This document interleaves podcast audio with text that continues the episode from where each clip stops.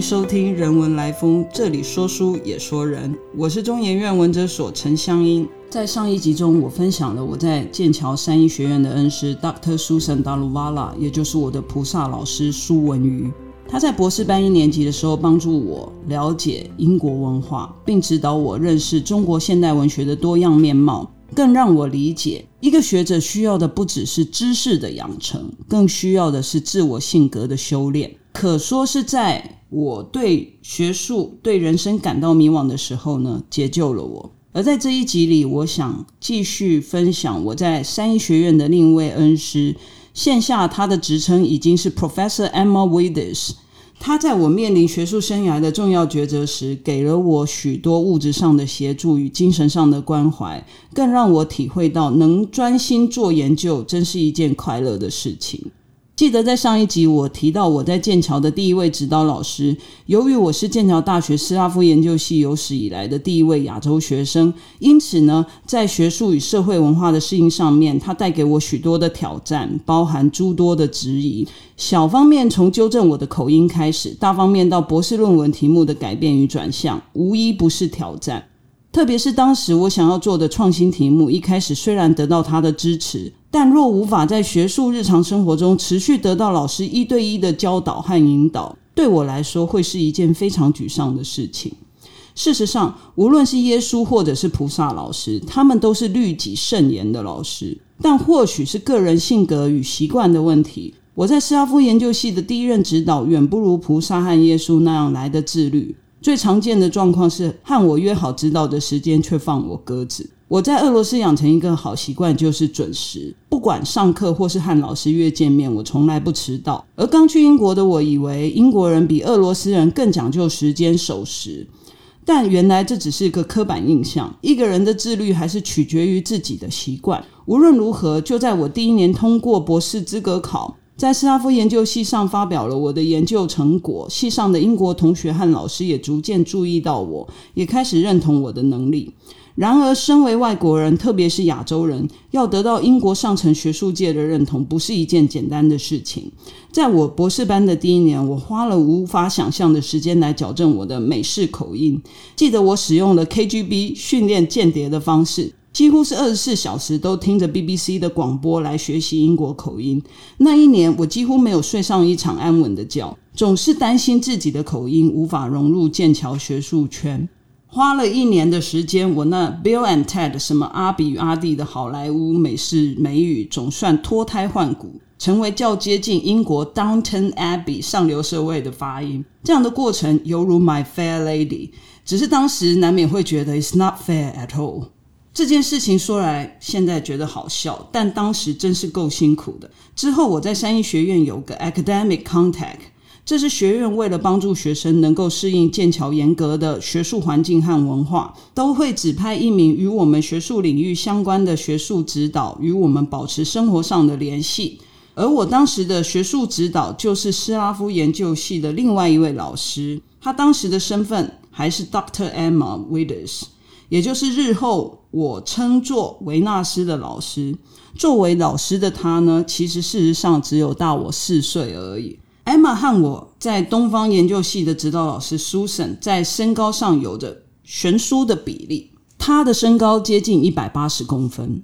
她的身上聚集了我们对于高尚英国女人的刻板印象的总和：高挑、美丽、极具智慧，并且相当具有手腕的一位女性。就像戴安娜王妃一样，在剑桥的学术环境中，每一个系所并不是像台湾或美国那样符合升等的资格就可以得到教授的头衔。基本上，每一个系所就只会有一位教授，而他虽然年纪轻轻就已经获得这个位置，实在是一件非常不容易的事情。我还是先从恩师的为人说起吧。我第一次见到 Emma 的时候，只觉得自己好像哈比人。她看起来那样高不可攀，就像当年的戴安娜王妃一样。她有一双碧绿的眼睛，打扮相当入时，和我的菩萨老师简直是全然不同的类型。尤其当他倾听人说话的时候，总是相当专注的盯着对方的眼睛。所以我每次与他一对一讨论论文的时候，总是被他盯得很紧张，手足无措，眼睛就开始往下望。眼睛一往下望呢，我又看见他那一双鲜红色的精美高跟鞋。或许也是因为 Emma 的外表实在是太漂亮了，我总是很紧张，不知道如何跟她对话，觉得自惭形秽。她的风格和我。或者是说，和我所认识的女学者都是不一样的，也格格不入。在她面前，我总是非常紧张而害羞，大气都不敢喘一口，话也不敢多说。幸好 Emma 是一个相当主动，而且是相当具有野心的一位学者。她表达她渴望了解我的研究，她想要了解我在学院的生活是否顺利。他想要了解我与第一任指导老师之间的关系是否契合，以及我是否适应英国文化，甚至是在斯拉夫研究系的文化呢？当他知道我与第一任老师之间遭遇到许多的困难，特别是我经常无法获得适当的指导的时候呢？他主动的提供任何形式的帮助，包括邀请我去参加他在学院所举办的 party。让我多认识其他的研究生，并且提供学术上的咨询跟建议，适当的关怀我的心情。面对 Emma 老师的好意，我当时其实是非常慌乱而困惑。我多么希望他就是我的指导老师，但因为他曾经是我第一任指导老师的学生，又因为他毕竟才刚进入学术圈不久，也实在太年轻、太美丽了。在我当时的人生经验当中，没有遇过这样类型的老师，更何况他当时手下没有一个博士毕业生，这也是让我很迟疑的一个原因。不过，随着我被第一任老师放鸽子的情况越来越严重，我不得不选择更换指导老师，因为我相信耶稣老师带给我的教导。一位认真的学者必须要有自律的生活，而就在我毅然决定更换指导老师之后，我的恩师。艾玛不怕得罪他的同仁，也就是他博士论文的指导老师，毫不迟疑的拥抱和接纳了我。他答应我会在我的博士生涯期间给予我应得的学术照料与指导，而且他从来没有食言过。就算他个人行政与学术的事务再忙，因为大家知道，认真的女人总是美丽而忙碌的，也一定会事先读完我的文章，给予我建议和更多的资讯。我认为。Emma 给予我最多的影响，反映在英文写作上。虽然奴钝如我，到现在也只学得一点皮毛。他的写作相当具有英国精英教育的风格，文字洗练简单，开门见山，直指重点，绝不累赘或拖泥带水。读起来如同小品文，相当舒服。观点总是让人耳目一新。从他的几部学术著作来看呢，读者很容易发现他的英文就如同他的思路一样，非常清晰而且犀利，逻辑严谨而且论点扎实。我以为作为学者的 Emma 最厉害的是，她能够在极短的时间内，在众多繁杂的资料中看见最具学术价值的宝藏。并且迅速的把这些东西挖掘出来，而且清楚的、如实的表达出来。他为人的行事风格也是如此，但他在做这些事情的同时呢，不会让人觉得粗暴，反而让人感觉相当的精细而且舒服。这就我所谓的有手腕。Emma 的主要研究专长是电影研究，他非常擅长历史和文化研究的分析。对于苏联早期到二战期间之间的电影知识，我以为就其先锋性，还有他的观点创新以及丰富性，斯拉夫学界很少能够与他相提并论的。细数 Emma 的研究著作，从第一本《Visions of a New Land》，接着 Alexander Medvedkin 以及 Alexander Medvedkin Kino。一直到最近的新作《Socialist Scenes: Film, Feeling and Soviet Subject》，从一九一七年到一九三九年，从这几本著作中都可以清楚的看见他对苏联二十世纪初如何建构政权的丰富知识，并且透过影像、影片、剧场来塑造所谓的苏联性 （Sovietness） 的意识形态。这种意识形态的研究方法也深深影响了我。我认为 Emma 是我的恩师当中研究方法最具弹性，并且保持着相当自由开放的学术态度的一位学者。他不仅在研究不局限于文类的框架，甚至愿意投入新兴的研究领域，不论是电影，甚至是音乐的研究当中。Emma 老师如同我的耶稣和菩萨老师一样，他们都是不常把理论挂在嘴边的学者。但事实上，他和菩萨老师因为成长在欧美，所以对于每一种理论都是相当娴熟的。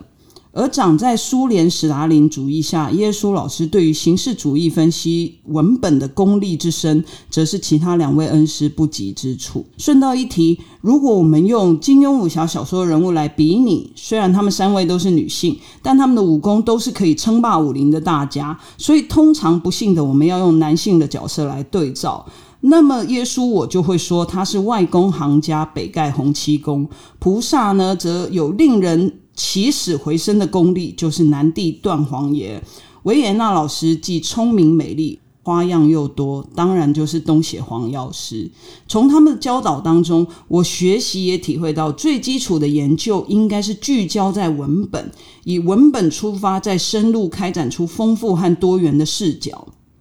或许也是因为 Emma。是三位恩师当中最年轻的学者，所以他的研究态度相对的也比较开放自由。较少接触中国文学的他呢，同时也对我这样一位台湾人、一位亚洲人的背景最感兴趣。在我的博士班期间内，他几乎从未拒绝我的要求，或是在与他约指导的时间，他从来没有迟到过。我们大概每三个礼拜就会见一次面。如我所述，他是一个极其聪明的人。我常常看他处理事情的时候，会明白什么叫 working smart，让我明白做许多事情之前，要先快速通盘的了解，拟定好策略，之后做起事来才能够顺势而为，才会事半功倍。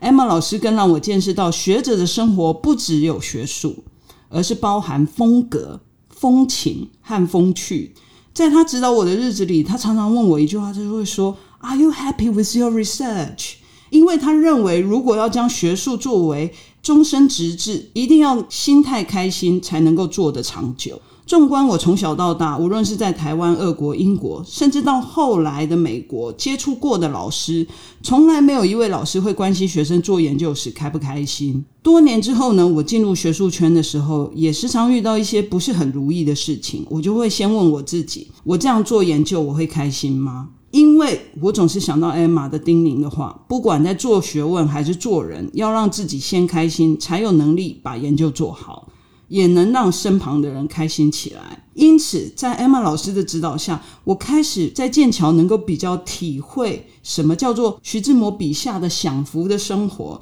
因为我知道会有人在背后支持我、关心我，这是一件相当重要的事情。我在剑桥第二年到第五年的生涯中，因为有维纳斯老师 Emma 的逆袭，使我的生活有着大幅的转变。这个转变不只是学术上的精进，更是整个心态的成长跟汰换，可以说是奠定我日后进入学术圈的一个基础。此外，也因为维纳斯老师的风格。风情和风趣，使我更加努力的读书，因为我想成为他手下第一个毕业的博士生，不想让他失望。最后，我也顺利达成这个目标，成为老师的首席初三大弟子。而且呢，我是个台湾人，我想让我的英国老师感到骄傲。维纳斯老师带给我的许多影响，点点滴滴让我永难忘记。在这一集的 podcast 当中呢，我分享了我的三位恩师，他们是耶稣、菩萨和维纳斯这三位神明眷顾着我在求学的过程当中扮演的不可或缺的角色，也在不同的阶段帮助我、关心我，让我迄今难以忘怀。谢谢您的收听，如果喜欢我们的分享，邀请您按下订阅支持。如果对节目内容有任何想法，欢迎 email 到听众信箱与我们交流。我们下次见。